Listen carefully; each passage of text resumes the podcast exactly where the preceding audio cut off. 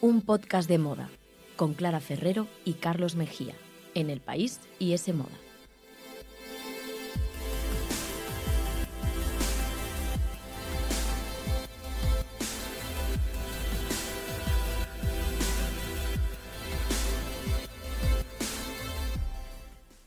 Tal? Bienvenidos a un podcast de moda. El podcast que escuchas mientras haces cosas importantes o no, tú sabrás. Aquí te queremos igual. Nos podéis escuchar, ya sabéis, en iTunes, Google Podcast, la web de Semoda y también los podcasts del país. Y debéis seguirnos en Instagram, arroba un podcast de moda, y también en Twitter, arroba un podcast de moda.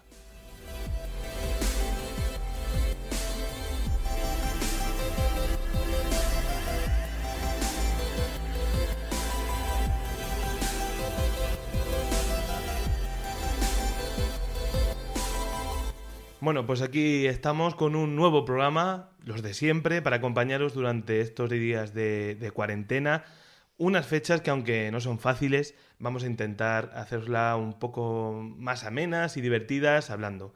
Esperamos, por supuesto, que estéis todos bien y con mucho ánimo. Claro que sí, esperemos que os encontréis bien y seguro que todo esto, aunque ahora parece muy negro y es muy difícil ponerse a hacer un programa en el que hablamos de moda en estos días, pero lo superaremos juntos. Así que bueno, y además traemos muchas ideas para acompañaros en estos días de encierro. Sí, porque no solo vamos a acompañaros en esta media hora que solemos hacer siempre de programa, sino también vamos a poner deberes para cuando acabéis. O mira, incluso mientras escuchéis el programa, También. ya podéis poneros con los deberes que, que tiene preparados Clara. Yo en la primera parte del programa vamos a explicar un poco cómo hacer el cambio de armario. Yo creo que es el momento perfecto para hacerlo. A mí me viene genial una limpieza ahora. Sí, porque además aburrido. tú piensas que es el momento ahora mismo en el que ya cuando podamos salir a la calle ya no va a hacer tantísimo frío como Sí. para ponernos ni abrigos, ni jerseys de lana, ni estas cosas. Así que yo creo que podemos aprovechar ahora para ordenar, para lavar esas prendas, para colocar y ya cuando por fin volvamos a las calles podamos hacerlo con ropa primaveral. Y de paso, pues eso, dedicar este tiempo en el que ya casi no sabemos ni qué hacer, Dios mío de mi vida, pues al hacer algo útil. Yo estos días ya he hecho mi limpieza de armario, así que os voy a compartir cosas que me han funcionado a mí y cosas que he leído de expertos en la materia. Que todo esto es un arte, ¿eh? Y, y por mi parte, siempre complementando, eh, quiero, quiero que no sea nada útil de lo que os diga, que os sentéis y perdéis el tiempo con series, con libros, con películas o con monólogos que a mí me han hecho gracia y que sobre todo que alegren un poco el corazón estos días, que falta nos hace. Así que bueno, y que no- no es perder el tiempo, es invertirlo, y, Carlos. bueno, pues yo lo estoy invirtiendo muchísimo en el sofá, tremendo las últimas semanas. Sí, no nos queda otra. Pero bueno, vamos si te parece a ejercitarnos un poco también. Que esto también, de esto de subir y bajar cajas y al altillo y demás, también tiene su parte de ejercicio. Ahora que Sí, estamos sí. viendo tantas rutinas de deporte en Instagram y demás. Y vamos con ese cambio de armario. Yo no sé si tú ya lo has hecho. Pues mira, yo no lo he hecho todavía y tampoco tengo muy claros los típicos consejos de experto. A ver. Voy a quedar fatal, seguro. Y porque yo, ya te digo, yo me limito a apartar lo que no me pongo y si está en buen estado, pues lo dono, por supuesto, pero tampoco hago nada más especial. Así que me interesa saber mucho qué claves me cuentas para, mm, antes de meterme en harina y para que nuestros oyentes sepan que no tengo ni idea y quedar mal. Que por supuesto, al igual que con las quinielas de las galas de premios, me Sí, encanta. hay me aciertas, pero esto no está tan claro. Bueno, pues lo primero que los expertos nos recomiendan hacer es lavar aquella ropa que vayamos a guardar. Es decir, Vale. los jerseys de invierno, que por ejemplo ya nos vamos a poner, es necesario limpiarlos primero para eliminar cualquier resto de olor corporal o de perfume, etcétera, y que las fibras se mantengan mejor, en mejores condiciones. Con lo cual, todo aquello que podamos lavar ya en casa, en la lavadora o a mano, nos ponemos a ello estos días y lo vamos preparando para recogerlo. Y aquellas prendas que, bueno, que sean un poco más especiales y que necesiten pues pasar por la tintorería o por la lavandería, etcétera, pues esto es mejor apartarlo porque ahora mismo no es momento de salir a la calle, ya sabéis que tenemos que permanecer en casa, así que lo podemos apartar y después cuando todo vuelva a la normalidad, pues ya lo tenemos ahí listo para llevar a la Sí, tintorería. porque la idea es que las tintorerías y lavanderías estos días se limiten ¿no? a limpiar productos sanitarios o prendas que necesiten de una higiene con urgencia, por lo que no es momento de salir de casa para llevar el abrigo al tinte. Ni mucho Podemos menos. esperar, está Ni claro. mucho menos, ni vale, mucho eso de momento no lo he hecho, voy bien. Venga, bien. Pues una vez que ya hemos sacado la ropa, que se, obviamente es el primer paso, hay que aprovechar que tenemos el armario completamente vacío, completamente desnudo, para limpiarlo en profundidad. Eso Vale. también es de lógica, ¿no? Pero bueno, si hay mucho polvo acumulado o cualquier, mm, bueno, pues eh, suciedad, lo mejor es primero aspirarlo, aspirar los cajones, las baldas, etcétera, y luego utilizar cualquier producto específico, una valleta con cualquier producto para limpiar el polvo y dejarlo ya perfecto antes de guardar toda la ropa. Niquelado. Eso es. No vale sacarlo todo y empezar otra vez a guardar. No, no. Primero limpiamos y ya, pues, una vez que tenemos el armario limpio, la ropa en la cama, empezamos a hacer la repartición de qué ropa nos vamos a quedar y cuál no. ¿Vale? A ver, venga. Aquí, si seguimos, por ejemplo, la filosofía de Marie Kondo, que ya sabéis que Mm, se, ha hecho, se ha hecho muy famosa por su manera de ordenar. No soy yo muy fan de esta señora. ¿eh? Yo tampoco, la Tira- verdad. tiraba demasiado. Sí. No, pero ella dice que solo hay que mantener las cosas que nos hagan feliz, felices, ¿no? Ya, pero la vida, poco- la vida es de claroscuros. Sí, sí, sí. Marie Más, Kondo. más- más oscuros Hay ahora cosas que claro. no sí, sabes pero- qué son. Es verdad, es verdad. Pero sí que tiene razón en una cosa, y es que si tenemos ahí un pantalón de dos tallas menos que la nuestra, que nos compramos en rebajas, esperando estrenar algún día Vamos cuando ver. adelgacemos, Sí. y no lo logramos, pues lo mejor ya es quitarnos ese objetivo absurdo de la cabeza No, no, pero y donarlo. Yo llevo así muchos años y yo, pues, yo soy feliz pensando que ese vaquero algún día me va a entrar. ¿Por qué perder? Es, es que ya forma parte casi... Es como los Juegos Olímpicos. Cada cuatro años estás intentando llegar a una meta. Ya, Que luego ya pero si que no, no- llegas, no- Carlos, ya. igual te tienes que replantear muchas cosas. Sí, igual la equipación del Real Madrid que me compré en primero de la ESO la tengo que ir ya descartando, ¿no? Igual no me va a venir. Sí, sí, sí, efectivamente, porque además dicen los expertos que incluso esas prendas que tienen un significado especial para nosotros y que no nos vamos a poner porque no nos valen, pero le tenemos cariño, bueno, pues obviamente alguna que quieras mucho, mucho la puedes guardar, pero si no, eh, leía hace poco en Fashionista que podemos incluso hacer una foto y guardar ese recuerdo de alguna manera, pero ya eliminar esa prenda del armario que no ocupe espacio y donarla. Pues si yo te cuento las camisetas que acumulo en el armario, ¿Sí? encima, bueno, bueno, bueno, pues tengo camisetas de baloncesto, de fútbol, tengo mil cosas que, bueno, incluso de, de estar de propaganda, que, bueno, Sí, que, de- de estas que para no estar en casa. Que dices tú, no, si no, luego para trapos, pero luego dices, Claro. da pena ponerse con la tijera a cortar. Pero entonces, todo lo que ya no nos vayamos a poner, ¿qué hacemos? Lo metemos en una bolsa y a donar, ¿no? A Claro. menos que, que, claro, que, que esté en mal estado, que entonces yo lo tiro a la basura normalmente. Pues mal. o sea, También está mal. Sí, mira, para empezar, los em- expertos recomiendan que todo aquello que no nos hayamos puesto en los últimos dos años, o algunos incluso dicen el último año, porque no nos gusta, porque no nos convence, lo donemos. Es Sí, decir, si vale. lo has tenido ahí dos años y no te lo has puesto, no te lo vas a poner. Con Sí. lo cual, lo que está bien, en buen estado, como decías tú, se prepara y se deja aparte para donar. Pero ¿y si está y roto? si está roto o está sucio, pero de esto que ya ni, Sí. ni lavándolo se soluciona, ni Mm. nada de nada, o desgastado por el uso, no se puede tirar a la basura, Carlos, por favor. La sostenibilidad. Pues yo ahí he pecado, ¿eh? El reciclaje. O sea, no estás aprendiendo nada con este programa. No, bueno, es verdad, es verdad, hay que cambiar. Sí, no, no, no. Eh, de hecho, mira, hay tiendas como por ejemplo las Inditex, Zara y H&M que tienen contenedores especiales para recoger todas esas eh, prendas rotas o en mal estado y reciclarlas. Y de ahí, pues eso, hacer una nueva vida y eh, crear nuevas prendas. Entonces ahora también es momento de recopilarlas en dos bolsas, la que vamos a donar y la que vamos a, a llevar a estos contenedores. Por el momento no podemos llevarlos, obviamente, porque las tiendas están cerradas, pero ya lo podemos ahí dejar ahí listo. Y en el caso de las que vayamos a donar, yo recomiendo primero también lavarlas para que su nuevo dueño las pueda recibir y estén limpias. E incluso si tenemos una prenda muy especial o vintage o de lujo, etcétera, que bueno, que tiene un Mm. valor económico importante, pues podemos también aprovechar para venderla en plataformas como Vinted o como Vestir Collective o de Real Real, que son eh, más especializadas estas dos últimas en prendas de lujo. Vale. Entonces también estos días tenemos tiempo de hacer esas fotos, de subirlas a la red. Quizá ahora sea difícil venderlas y enviarlas, pero en unos días, unos, eh, unas Pues semanas podremos hacerlo. yo me confieso, ya te digo que un montón de calcetines, de estas veces que te encuentras un tomate en el calcetín, dices, pues, ¿qué hago con ello? Pues lo he tirado a- al cubo de la basura normal. No sabéis la cara de pena que está poniendo, se siente Sí, fatal me confieso. mismo. Hombre, yo creo que todos lo hemos hecho alguna vez, todos hemos pecado, pero ya tenemos que tener también esa conciencia medioambiental de reciclar, así que... Y por, por supuesto, estos consejos los decimos eh, si no estamos infectados o convivimos con alguna persona infectada eh, de coronavirus.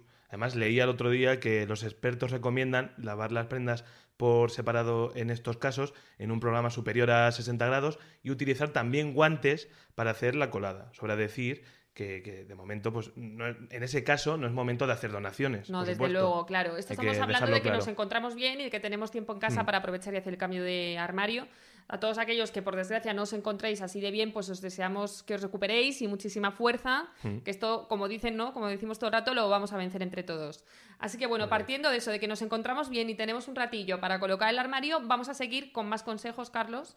Porque otra cosa que te quería comentar es que el cambio de armario no solo es el momento de deshacernos de esa ropa que no necesitamos, también es el momento de hacer una lista para decidir qué prendas nos hacen falta. Uy, pues eso tampoco lo he hecho Tú yo. de listas no eres. No, no.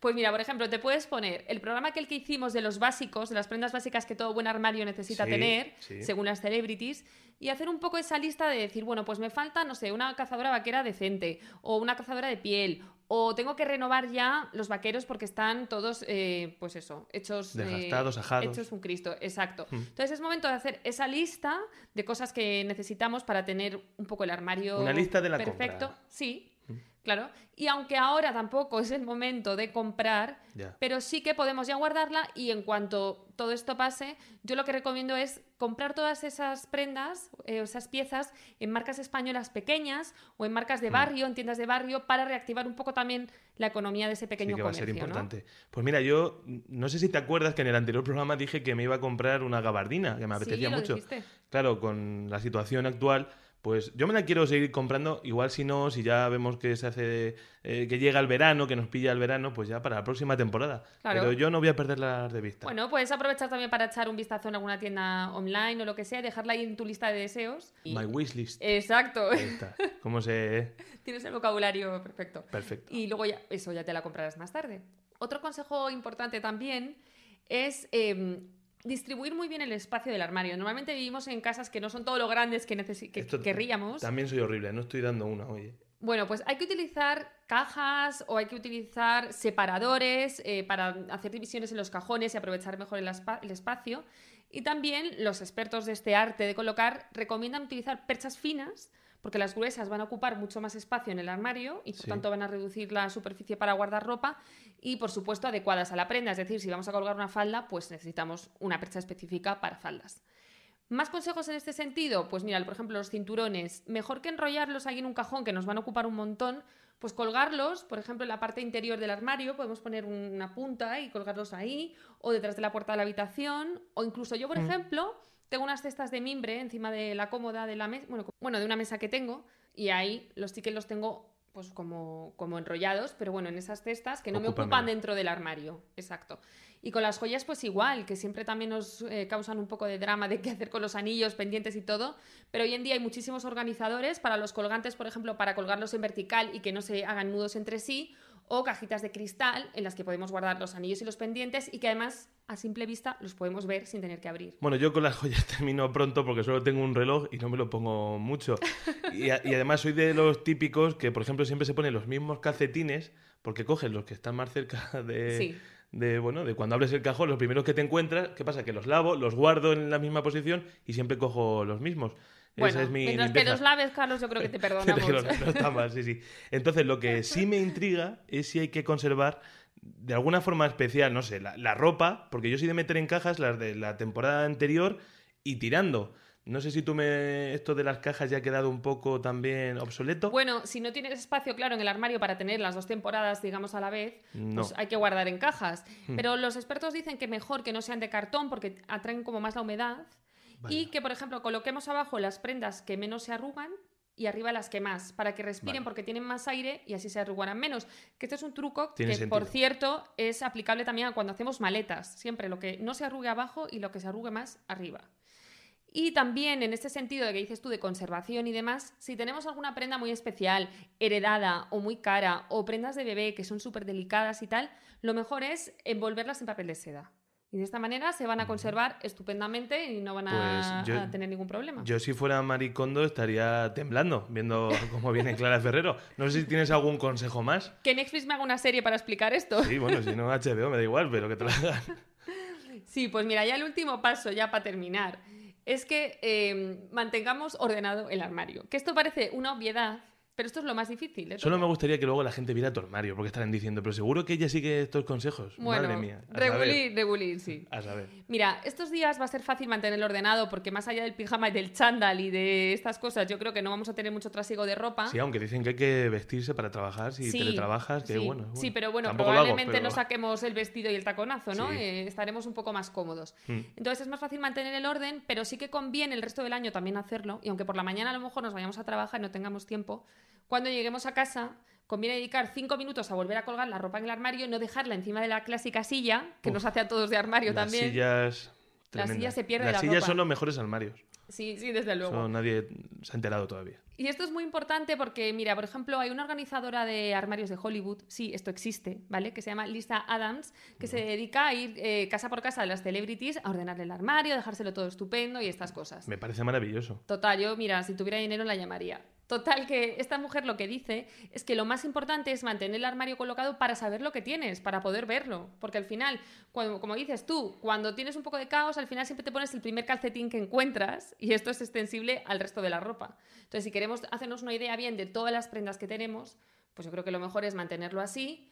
Y un último tip que se nos eh, había pasado y que tengo aquí apuntado es que no se nos olvide poner unas bolsitas de estas antipolillas para conservar Vale, bien la también. ropa Sí, de eso tengo. Y unos saquitos de olor, que hay mucha gente que los hace. Hay muchos tutoriales en internet para hacerlos. sí? sí? pero es básicamente con alguna bolsita estas de tela pequeña que tenemos por casa, Mm. pues hay que meter un clavo, alguna piel de fruta tipo limón, eh, arroz. Y esto, el arroz, por ejemplo, absorbe la humedad, o sea que nos viene bien en ese sentido. Y luego desprende también un buen olor eh, con, con el clavo y con las frutas. Así que mirad si queréis algún tutorial y también os podéis entretener estos días haciendo saquitos de olor. Oye, pues te, eh, lo voy a hacer, voy a hacer los saquitos y la limpieza y te lo voy a contar a ver qué tal se me ha dado. Y mientras tanto, yo que yo si tengo algo más de dinero, pásame el teléfono de la organizadora de armarios de Hollywood. Te lo paso ahora por WhatsApp.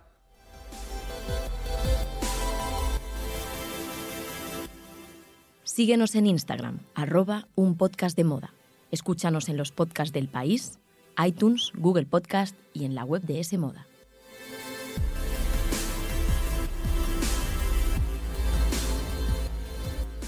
Pues muchos de vosotros seguro que me odiáis un poco porque al final lo único que he hecho es poneros deberes.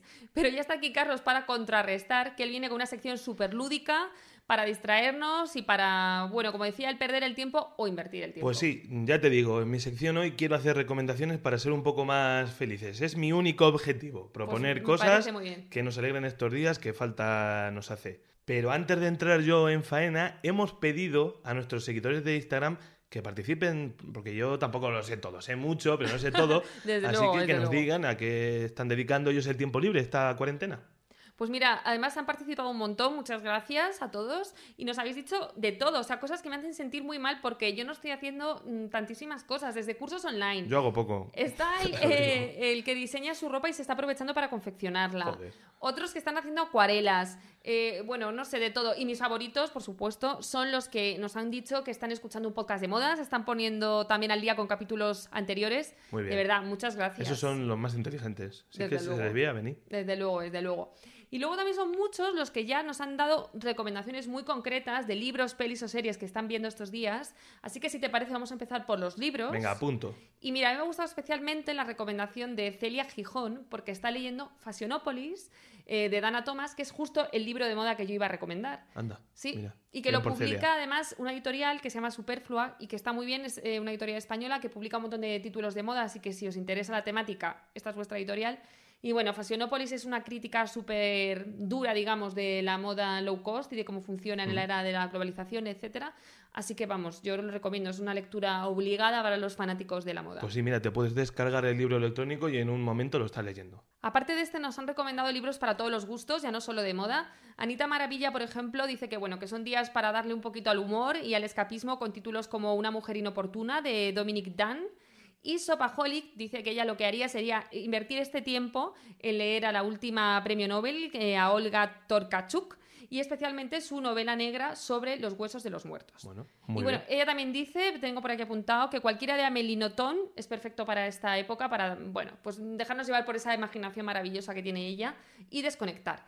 Luego, varios de vosotros estáis leyendo también, que me llama mucho la atención, Lluvia Fina de Luis Landero. Sí, ese es uno de los más vendidos los Sí, últimos meses en sí, España. sí, Está siendo un éxito. Bueno, me llama la atención porque ganó ya Mejor Novela de 2019, o sea que obviamente está ahí como en la lista de los que nos tenemos que leer, ¿no? Pero es que varios coincidíais, así que, bueno, otra recomendación. Y luego, en cuanto a cine y series, tenemos también eh, muy variadito para todos los gustos, desde, por ejemplo, arroba Mireia06, Hola, Mireia. que está viendo de Marvelous Mrs. Maisel, esa serie que hemos recomendado tantísimo. Sí, que se estrenó la tercera temporada hace unos meses. Sí, en diciembre se estrenó, así que si no la habéis visto es el momento. Y luego pues hay para todos los gustos, como decía, ¿no? Algunos están aprovechando para revisitar The Nanny, que está en Amazon Prime. Bueno, buena serie de mi infancia. Hombre, y que merece la pena solo por ver esos mosquinos maravillosos de ella y esas risas enlatadas que al final se contagian un poco, ¿no? Y que nos dan alegría en estos días. Así que The Nanny súper a favor. Y luego muchos de vosotros también habéis coincidido en otra recomendación, que es Debs de HBO. Bueno, tengo muchísimas ganas de ver esta serie. Todavía no he podido hincarle el diente, pero es de Alex Garland, que es uno de los mejores directores de ciencia ficción y jóvenes del momento. No sé si has visto, por ejemplo, Ex Máquina, que fue un peliculón he visto, tremendo.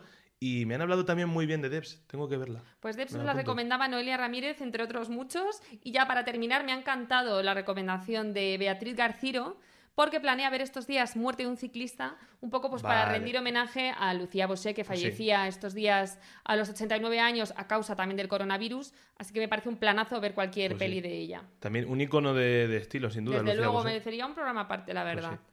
Pues mira, Clara, yo te voy a recomendar cosas no tan típicas. ¿Pero qué estás llamando? ¿Típicas a las recomendaciones no, de los verdad oyentes no, o qué? No me esperaba que recomendaran premios Nobel, pero me parece muy bien. Pero eh, porque te voy a decir una cosa, yo ya he visto mil artículos sobre qué ver en esta cuarentena, en este, en estos días de confinamiento, que por mí nos pasaríamos viendo capítulos de la versión americana de The Office, y a mí eso ya me Anda, el original. Mira el original. No, pero por eso quiero descubrir alguno- algunos nombres nuevos para mucha Venga, gente. vale. Y mira, por ejemplo, voy a recomendar un monólogo Venga. de Netflix. Que eso de- de- que nos hace mucha falta reírnos. Pues eso sí, me parece muy bien. y hay ya muchos conocidos, por ejemplo, de mujeres como Ellen DeGeneres, como Hannah Gatsby, como Ali Wang, que bueno, son nombres bastante conocidos para muchos. Pero yo quiero recomendar a una monologuista que me ha encantado, que yo desconocía por completo, que me parece que tiene un futuro tremendo. Se llama Taylor Tomlinson, Taylor Tomlinson, y su monólogo se llama Quarter Life Crisis. Algo así como la crisis del cuarto de edad o del cuarto de vida, se podría traducir. O sea, Igual que deduzco que es joven. Igual que la crisis de mediana edad, pues del cuarto de edad, por decirlo Vale, así. sí. Pues mira, tiene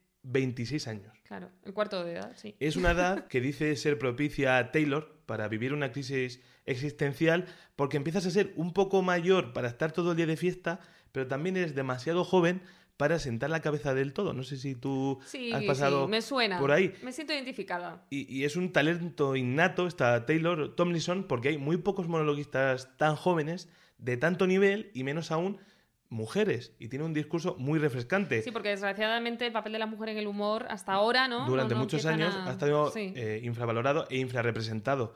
Pero ya te digo, habla de cosas típicas, ¿no? Que vemos en cada monólogo, los amigos, la vida sentimental, la relación con, con tus padres. Pero claro, la diferencia está en que su punto de vista hace que muchos de nosotros nos identifiquemos más porque estamos eh, más cerca de esa edad que de, pues, de los típicos, que ya suelen ser monologuistas de treinta y pico años, 40, etcétera. Además Ella- ella tiene como un punto ácido, ¿no? tiene un punto ácido, es muy rápida en el gag y a mí me encantó. Y es muy curioso saber cómo Taylor Tomlinson empezó en esto, porque no es nada mítico ni, ni de rock and roll. Ella empezó a hacer monólogos con solo 16 años porque su padre le pidió que se apuntara con él a un taller de comedia, pues eso, para poder estar juntos y pasar tiempo eh, antes de que, de que se fuera a la universidad. Ella procede de una familia cristiana conservadora y el profesor era un comediante católico que hacía espectáculos en las iglesias.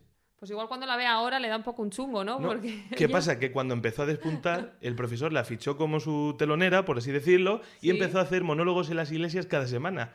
Aunque claro, para hacer monólogos en las iglesias eh, tenía que tener un humor muy blanco, Claro. que ya se ha ido oscureciendo, por decirlo de alguna manera, pero al menos pudo coger mucha experiencia y evitar lo que le suele pasar a la mayoría de monologuistas jóvenes, que en Estados Unidos no te permiten pasar a un club hasta que tienes 21 años. Entonces no te da tiempo a empezar en el monólogo hasta que ya estás pues casi en la edad de Taylor Tomlinson. Así que apuntadlo porque a mí me ha encantado, me ha hecho muchísima gracia. Se llama Quarter Life Crisis, está en Netflix y es perfecta para ver en casa o, o con tus amigos en Zoom y así vais Sí, comentando los Sí. chistes. Pues yo eso lo voy a apuntar, fíjate, para Zoom. Venga, porque es como divertido para, para hacer con amigos. Más planes, más recomendaciones. Y otro estreno también en Netflix que para mí ha sido de lo mejor que he visto este año. Se llama John Mulaney and the Sack Lunch Bunch, Ay, me hablaste de, de esta serie Que- o de... Sí, sí, sí. que se ha traducido en España como John Mulaney y la pandilla del Tupper. Esto se estrenó en Navidad y no me gustaría que pasara desapercibida en nuestro país porque es una genialidad. Es lo más hilarante y lo- y al mismo tiempo lo más tierno que he visto en, en mucho tiempo. El programa no es una serie, es un programa, es un especial Vale. de comedia de una hora y poco, pero que es una rareza. Está presentado e imaginado, ¿no? Está escrito por John Mulaney, que para quien no lo conozca es uno de los mejores monologuistas de Estados Unidos, es un guionista que ya es una leyenda del Saturday Night Live, y este hombre, que pudo hacer lo que le dé la gana, porque te voy a explicar, es como si fuera la Rosalía del humor, por si no te ha quedado claro, es un crack en Estados Unidos, decidió hacerle un homenaje a su infancia. Decidió grabar un programa infantil grabado a la antigua usanza, como estos de Mr. Rogers. Sí. Hemos visto ahora últimamente el Sí, documental, la película de Tom, Tom Hanks. Hanks, sí. Sí, pero con sketches divertidísimos y transgresores, bueno, rabiosamente transgresores. Se acompaña de un grupo de niños maravilloso y a raíz de los miedos y las situaciones que le van planteando estos niños, pues se suceden canciones, cuentos, juegos, pero es un programa que por lo que es maravilloso es porque no trata a los niños como si fueran idiotas, Vale. Que es muy importante, que en lo que caen mucho como si fueran tontos los Sí, niños sí, sí. y se puede permitir hacer una maravillosa canción sobre, por ejemplo, el nuevo novio de mi abuela viuda de 90 años. O un cuento sobre qué hacer si tu padre es una drag queen y se escapa de casa por las noches. Madre mía, bueno, dramas reales de los niños de hoy en día, ¿no? que Pues- esto igual antes no pasaba, pero ahora sí. Es estupendo, es de verdad es educativo, es muy maduro y a mí me ha encantado y yo reto que si alguien lo ve y no le gusta, que escriba mi Twitter y me ponga a parir porque no, la vamos a tener. ya te lo Pero es como para que lo vean los padres con los niños o los padres por su lado, porque no todos, sé. todos, Es un Vale. programa también para niños, pero para niños que, bueno, para padres que crean que sus hijos No son no tontos. tienen que ver tonterías siempre. La bueno, pues si canina. tenéis a niños en casa ahí que se suben por las paredes ya con este, desgraciadamente, este encerramiento ¿no? que tenemos, pues yo creo que es la excusa perfecta para hacer algo en familia, ¿no? Pues ahí están mis dos recomendaciones y acabo con una última muy rápido, que es que también se estrena esta semana Making the Cat, que ya hemos hablado aquí alguna vez. Sí, sí, sí. Es el concurso de moda de Amazon Prime, que se estrena este 27 de marzo y que, bueno, riva- rivaliza, por decirlo de alguna manera, con Next in Fashion, que aquí le dedicamos el programa. Y que gustó mucho, ¿eh? La gente en Instagram nos decía que lo habían visto, que les había gustado y tal. Así que, mm, oyentes, Making the Cat, ponéroslo que luego tenemos que comentar. Sí, con Heidi Klum, con Naomi Campbell también está de jurado, Kiera Ferragni, así que que les echen un vistazo y nos digan si les gusta o no, qué, y bueno, si triunfa, pues hacemos un programa Making the Cat. Venga, vale. pues Nosotros lo vamos a ver. también. Bueno, pues yo creo que ya tenemos un montón de recomendaciones para hacer estos días. Yo ahora me siento así como un poco mal porque, claro, después de todo lo que nos habéis contado los oyentes y el propio Carlos, yo me he limitado a recomendar cómo limpiar un Que armario. no, que tú también molas, no te preocupes. Bueno, si lo hacéis, contadnos también vuestros trucos personales o qué os parecen estas series y libros que os hemos eh, recomendado. Ya sabéis, en un podcast de moda nos dais vuestro feedback. Arroba un podcast de moda en Instagram, que nos escriban que es tiempo de estar acompañados. Y aquí estaremos también en el próximo programa. Hasta luego. Ese Moda, el tercer sábado de cada mes gratis con el país.